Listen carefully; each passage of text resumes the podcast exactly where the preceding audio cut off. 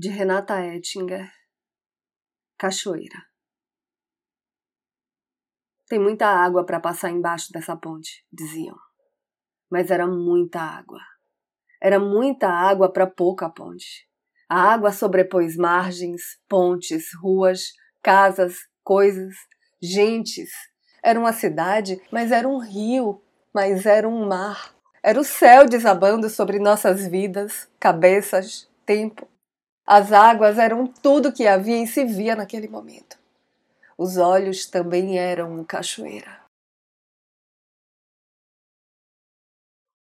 Eu sou Renata Ettinger e esse é o trago número 172.